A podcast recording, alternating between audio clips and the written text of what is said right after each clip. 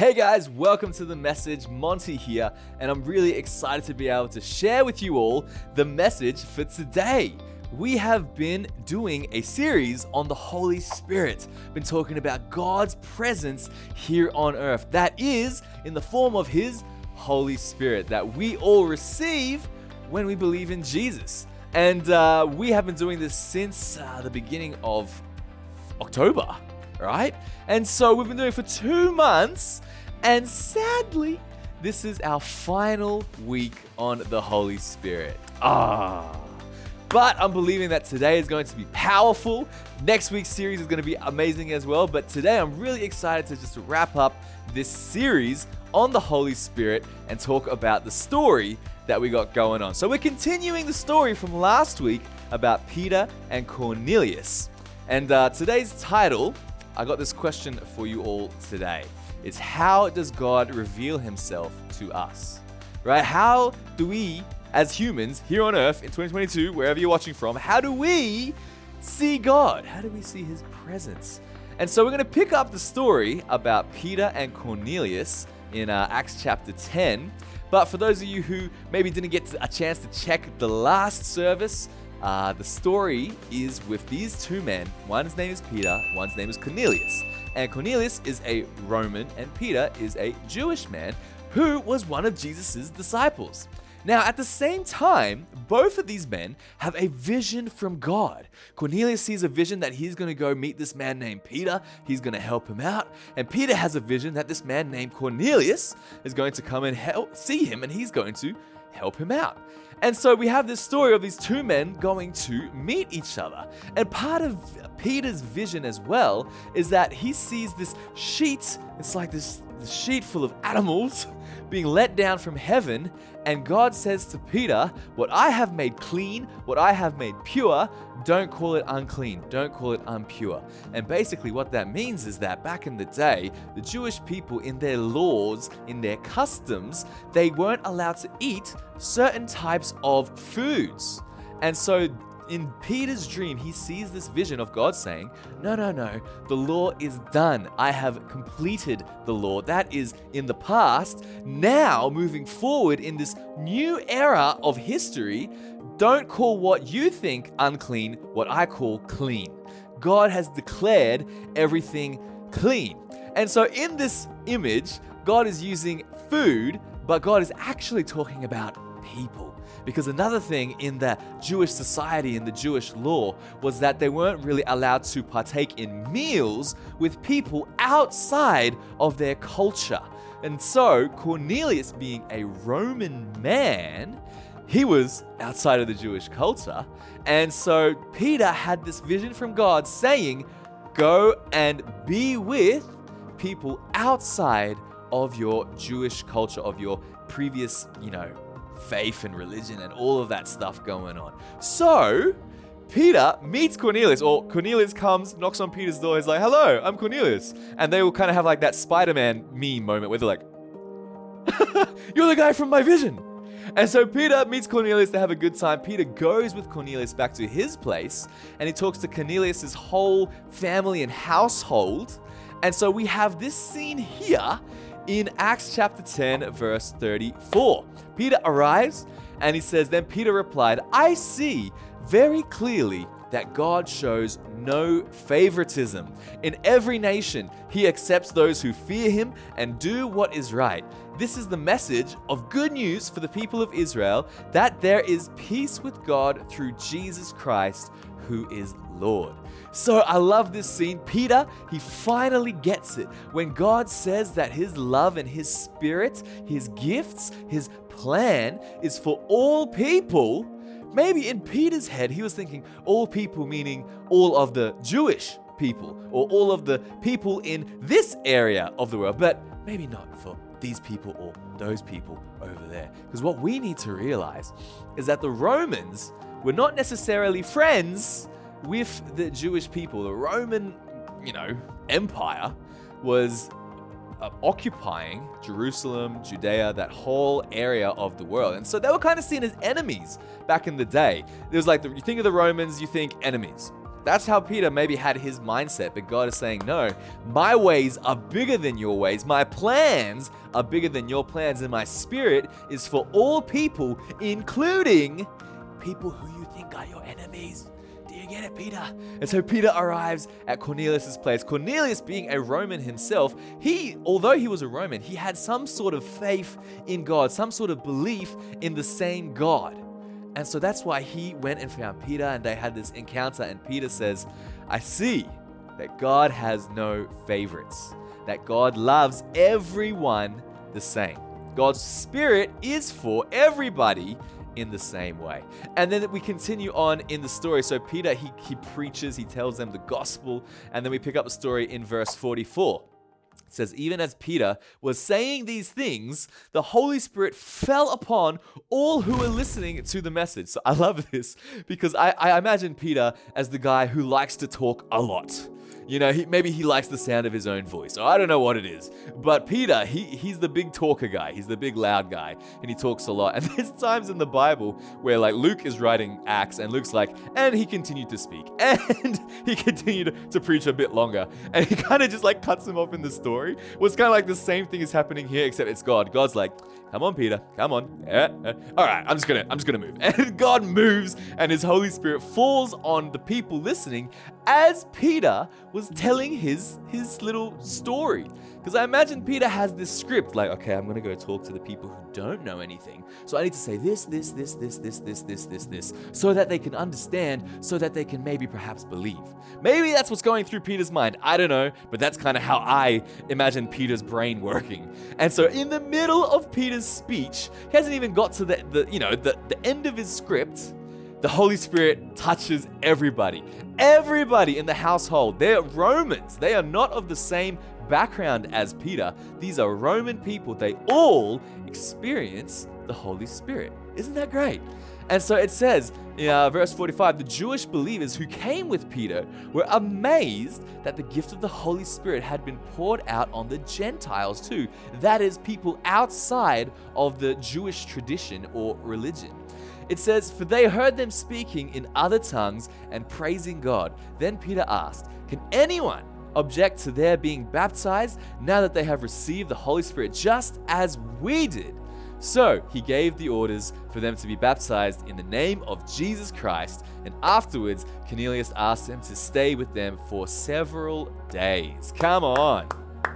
I love this story. I love this scene. I love seeing Peter being blown away at the power of the Holy Spirit. Because you would have thought by now Peter would be like, all right, God can do anything. right? No. Peter is human like we are, and there still can be good surprises for us as we live our lives. And so these people, these Roman people outside of this Jewish culture, they receive the Holy Spirit. They hear the gospel.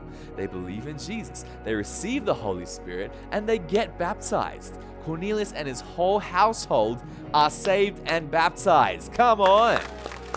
And I love it because to Peter and maybe the other Jewish people, the Romans were not their friends. And maybe Peter was thinking, okay, God's Spirit is for all people, and maybe in, you know, Jerusalem or Judea or perhaps Samaria. Maybe we'll we'll let them in. You know, maybe they'll be part of it. No, God's plan is for all people. And I love it because earlier in Acts, when Peter is filled with the Holy Spirit, he's preaching to all these people. He's telling them what Jesus did and how he can save them. And he quotes this scripture from the Old Testament about what God says. And so he, he requotes this in the beginning of Acts, and it says Acts 2:17. This is Peter quoting God's word. It says, In the last days, God says, I will pour out my spirit upon all people. Your sons and daughters will prophesy, your young men will see visions, and your old men will dream dreams. Come on. So I love it because Peter's the one who actually says, all people, God's Spirit will be poured out on all people. But yet, in his mind, I don't think he was including the Romans as part of this all people plan. you know what I mean? And so when Peter goes to Cornelius' place, I think he has a fresh revelation of the bigness of God, of God's plan, and of God's love. That when God says all people, God means all people. Amen. And that means that includes you and me, wherever you're watching from. I'm here in Japan. I'm believing that for Japan, and I'm believing that for your city, your country, wherever you're watching this from. I believe that God's Spirit is the same for us as it was back then. In 2022, God's Spirit is for all people. And it says, Your sons and daughters will prophesy. Your young men will see visions, and your old men will dream dreams. The same Holy Spirit that was alive and active back then is alive and active today. He is moving in our lives, in our cities, and maybe it feels like you are maybe a little bit more disconnected from certain people if you live in more, you know, further away places. But can I tell you? that if you have God, if you believe in Jesus, then you have the Holy Spirit. You have the same power that raised Jesus from the dead living in you. You have the presence of God living within you for all people. That means we can do incredible things. We can see incredible things. We can be part of people's testimonies and part of people's healings, a part of people's journeys and breakthroughs. God wants to use us, He wants to use the Holy Spirit through us to bless all people. Isn't that amazing? And I love how Peter, he finally he comes full circle, right? He says this in the beginning and now he comes to this place, this Roman household, and now he sees it with his own eyes that wow, God really doesn't have any favorites. We're all God's favorite. Amen. We're all God's beloved children his sons and daughters. And he wants to give us dreams and visions. He wants to fill us with his Holy Spirit. He wants to help us see more of him in our daily lives. Isn't that amazing? And so, for us today, we want to answer this question How does God reveal himself to us? So, in a few quick points, I hope that we can answer this question, and uh, I hope that you would be blessed and encouraged on this final day talking about the Holy Spirit. So, the first thing that I want to talk about is how does God reveal himself? God reveals himself supernaturally. Right? God does a supernatural work. Us receiving the Holy Spirit is a supernatural thing that happens. A supernatural thing simply means something that is beyond human ability or human understanding. We call that supernatural. And we know God works in the supernatural. Now, does that mean, oh, so we're gonna get this supernatural power? Does that mean I'm gonna be like Superman and I can fly? Or does that mean I'm gonna be able to see like the spiritual world and angels and demons fighting each other? And like, no, no, we're not talking about that. All right, calm down. All right, we're not going that crazy. But we can experience the Holy Spirit in our personal daily lives. And I believe we can see the Holy Spirit help us increase in boldness. We've talked about that. Increase in faith. We talked about that. I believe that we're going to see more miracles. Are you believing to see more miracles? Are you believing to see more healings? Are you praying for the opportunities to pray for people? Because I believe God wants to move even more. He wants to use us to move even more. Wherever you are, in whatever city you're in, in whatever family you're in, in whatever school or whatever workplace you are in, you are there so that God can use you to be a light unto others. But God is a supernatural God, and God helps us and He gives us a little bit of insight into His supernatural world. And for Peter and Cornelius, they both had a dream, a vision, a dream. It's like the same thing. And so these guys had some supernatural uh, like thing that they could physically see.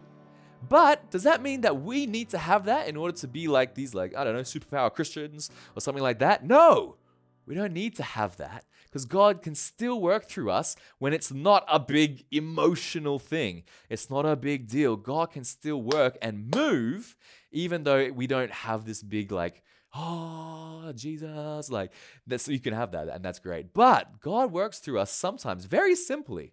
And so for myself, I'm, uh, you know, I grew up in a Christian home, and uh, that means that from a young age, I knew all about the Bible.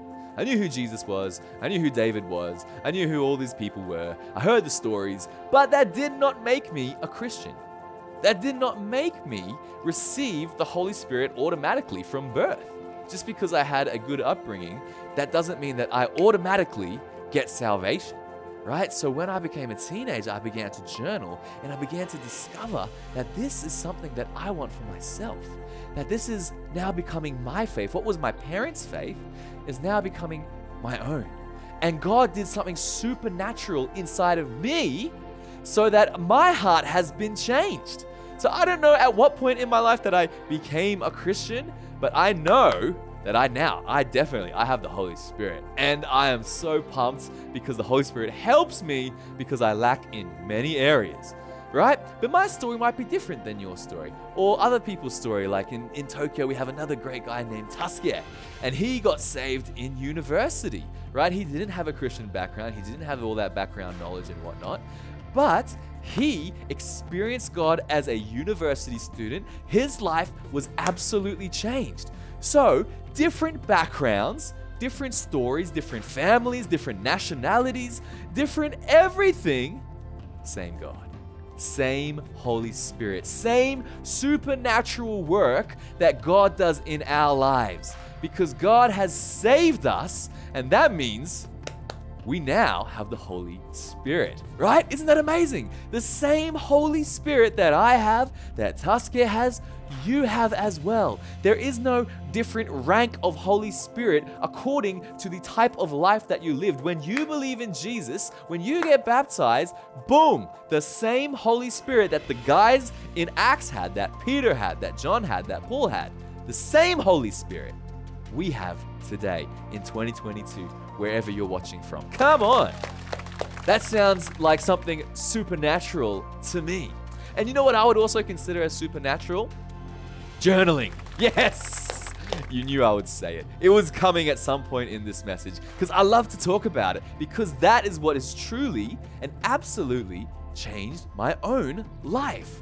It's through journaling that I've been able to experience the goodness and the bigness of God, and be able to experience coming out of insecurities and coming into confidence that is not made by human strength, but it comes from God. God has helped me in so many ways and is continually helping me, and He will continually help me until the day I die. Right? God is doing a work in my life because I have the Holy Spirit, and God's Word, the Bible, helps me to understand more of what God's will, what God's desire is for my life. And so just think about that, right? The fact that we get to converse with God, that we get to speak with God, we get to hear from God that is supernatural in itself, don't you think? We read words on a page and we get to hear the voice of the creator of the universe. Isn't that wild? And that's because the Bible is God's word. It's alive and powerful. It helps us understand what God wants. It sometimes God encourages us, sometimes God corrects us, but everything is for our benefit because the Word of God is alive and powerful, and God wants to use that to speak to us. So, wouldn't you want that every day? Wouldn't you want a little bit of supernatural every day? Wouldn't you want a, little miracle every single day? Because God has changed me through journaling. And let's be honest, not every single time you journal is going to be like one of those like mind blowing, like, oh my goodness. Like, it's not going to be like that every single time. But most of the times, it's going to be quite natural and be like, hmm, you know, the one where you like blow air out your nose? Hmm. Like that one, right? It's like, huh, interesting. That's cool. Thanks, God. I appreciate you. All right, good night. like that. Oh, I, pr- I, you know, do my journaling at night. Maybe you do it in the morning, on the train, on the toilet. I don't know where you do it, but let's be committed to doing journaling every day. If you miss a day here or there, nothing to be guilty about. But the point is that we have access to the supernatural. We have access to our supernatural God through journaling. And there are times that are going to be those big wow experiences. And I remember one when I was uh, in my teenage years, it might have been like 17, 18 years old. And I remember I was reading in Jeremiah. And we have this story of God calling Jeremiah and saying to Jeremiah, I'm going to use you. I'm calling you. And Jeremiah, he's like, uh, I don't know about that. And he kind of makes these excuses. And I remember reading the scripture and God speaking so clearly to me. And so I want to read that scripture. This is one of the journals that I've had that I have, have held in my heart for the rest of my life. It's been one of my life scriptures. And so I want to read that with you guys today. So, Jeremiah 1, verse 4 to 10, it's this interaction between God and Jeremiah. It says, The Lord gave me this message. He says, I knew you before I formed you in your mother's womb. Before you were born, I set you apart and appointed you as my prophet to the nations. I'm like, wow, that's a pretty big deal, right? Like God is saying to this young man, Jeremiah, I have chosen you to go out and preach and tell people about me. Okay. And so I feel like Jeremiah has the response that we probably naturally have most of the time is like, in Japan, we have this thing where people go, yeah, yeah, yeah, yeah, yeah. they do this like little hand thing and they're like, yeah, yeah, yeah, yeah. No, no, no, no, Niet. I don't know, wherever you're from. Whatever language it is. Usually, when God calls us to do something big, we like to say, ah, make excuses. And that's exactly what Jeremiah does. Verse 6, he says, Oh, sovereign Lord, I can't speak for you. I am too young. and so, me reading this as a young person, as an 18 year old, I read this and I was like, yeah, you're right, Jeremiah. You're right. Because I'm too young to do something like this. So, whether you're 18 and watching this and feeling like you're too young, or 25 and you think you're too young, or 35 and thinking you're too young, young, this is what God would say to you. Are you ready? Verse 7 The Lord replied, Don't say, I'm too young, for you must go wherever I send you and say whatever I tell you. so, God straight up, He's like, No, no, no. Excuses. This is what I'm saying. You can't make excuses about this because I am God. And then he continues to say, And don't be afraid of the people, for I will be with you and I will protect you. I, the Lord, have spoken. But wait, did Jeremiah say anything about being afraid of the people? No. But God can see. God knows why Jeremiah is making excuses because he's afraid of what people will think. Sound familiar? he's afraid of what people will say about him. And I have had this fear in my life as well. And you know, I think many people have this fear of what will people say? What will people think? about me. And God says, Don't say that. Don't even think about that because I am with you. I will protect you. I am God. I am bigger than the voices of the people around you. And then God, uh, you know, it goes on to say, uh, then God, the Lord reached out and touched my mouth and said, Look, I have put my words in your mouth. Today, I appoint you to stand up against nations and kingdoms. Some you must uproot and tear down, destroy and overthrow, but others you must build up and plant. Come on. I love this story, and this has been a, a, life scripture for me because I really felt God saying to me as a young teenager, or maybe an old teenager, 18, whatever, but God's saying, Hey, Monty, don't make excuses because I have something big in store for you. I have a plan for you, and I'm going to put the words in your mouth. I'm going to tell you what to do. I'm going to tell you where to go. How does God do that? The Holy Spirit, God's presence on earth, God's presence in us. That is how we overcome our fears. That is how we're going to see miracles happen around us. When we stop making excuses and we start saying, okay, God, I believe in a supernatural God. And I'm going to see God do some supernatural things around me. So God reveals himself, A, supernaturally, B, naturally. we get both. We get the best of both worlds. Because journaling, I would call supernaturally natural. Right? Think about that. It's a bit of a brain teaser. But I believe that we, our part, is to journal, is to open the Bible, is to take some time and read and write down what God is saying. That is our part. That is the natural part of the equation, right? The natural part. And God's part is the supernatural part, and He speaks through, to us and through us. And then we experience more and more of God's Holy Spirit. Isn't that amazing? So let's make sure that we're building those habits, that natural aspect in our lives. But also, in the world around us, Everything in nature God has created. God has created the stars, the trees. These is fake trees, so God didn't create this one. But the trees outside, God created those. The water, the plants, the fish, the, the birds, the animals, the humans. We are all God's creation. And God puts a little bit of Himself in His creation. Therefore, when we see creation, when we see the natural, we see God, right? And science is actually the more better we get at science, the smaller we can see things like atoms and whatnot, or the bigger we can see things such as the universe and nebulas and black holes and all this and that, the more we know, the more it points to a creator.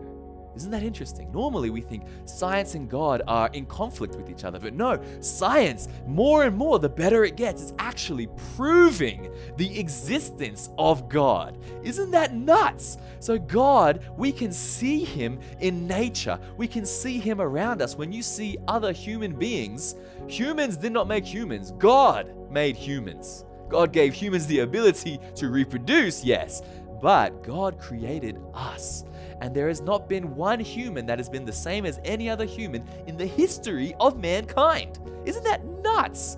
God is a creator. He forms us, like he said to Jeremiah, He forms us in our mother's wombs to have a great purpose, to have a great uh, call and plan to be able to reach out and help other people. So we see God reveal himself in the supernatural and in the natural. I want to read the scripture in Romans 1:20. It talks about this. It says, "For ever since the world was created, people have seen the earth and sky. Through everything God made, they can clearly see his invisible qualities, his eternal power and divine nature. So, they have no excuse for not knowing God."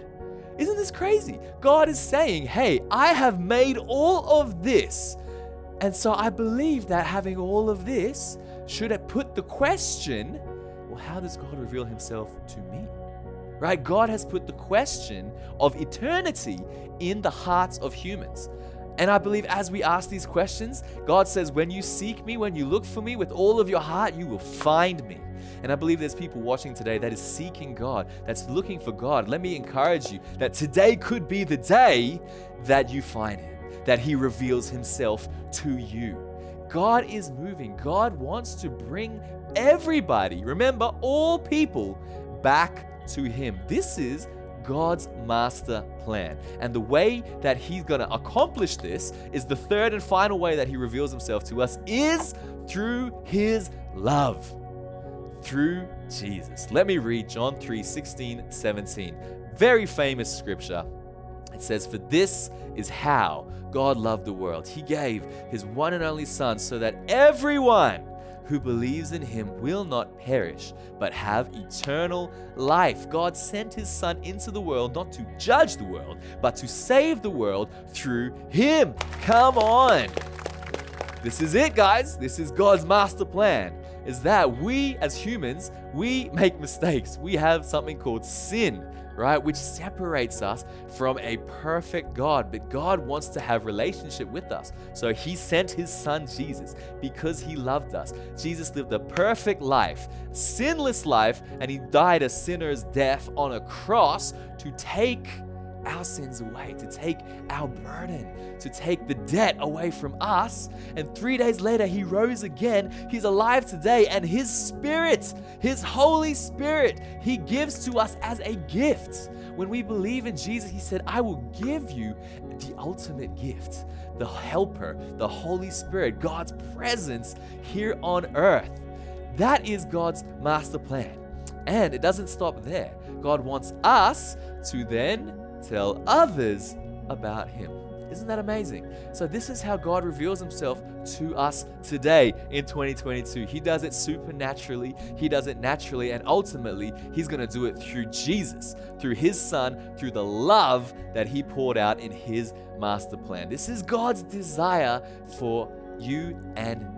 Isn't that amazing? And so, as we wrap up this Holy Spirit series, I want you to be encouraged that God is with you that you have the same power that raised Jesus from the dead living in you. It's called the Holy Spirit. And through the Holy Spirit, I'm believing that we're going to see more miracles, we're going to see more healings, we're going to see people rise up in boldness, in faith, we're going to see breakthroughs, we're going to see people's lives lifted, we're going to see depression gone, we're going to see anxiety gone, and we're going to see God move in a more powerful way. Doesn't that sound great?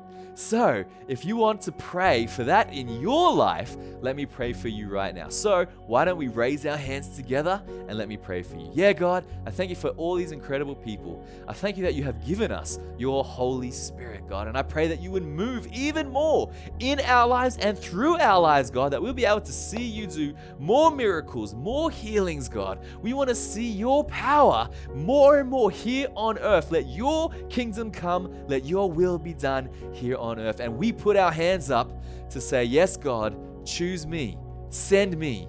I want to be a part of your incredible plan. Thank you, God, for calling us. In Jesus' name, amen. And lastly, I want to pray for anyone who, like I mentioned before, if you want to believe in Jesus, maybe you want to, you never believed in Him before, or if you want to come back to God, I'm going to count to three. I'm going to say now, when I say now, I'm going to ask you to make that decision in your heart that yes, you want to receive Jesus. Yes, you want to receive the Holy Spirit to help you in your life. So, are you ready? Three, two, one, now. Come on. Let me just pray for those who raised their hands or made that decision in their heart. Yeah, God, we thank you for these incredible people, for your beautiful sons and daughters, God. We thank you that they are coming back to you. And God, I pray that right now that you would just wash away all of their sins, all of their mistakes, all of the pain from the past, and you would fill them with your love. You would fill them and touch them supernaturally with your Holy Spirit. And I pray you give them joy and a plan and a passion and a hope for the future that you have in store for them. So we thank you, God. And everyone said, in Jesus' name, amen. Well, I hope you guys enjoyed our Holy Spirit series. If you missed any weeks, you can always check out the other weeks here on YouTube or wherever you're watching from. Next week, we've got a new series coming up. It's going to be so exciting, so make sure you stick around for that. Otherwise, have a great week, and we'll see you then.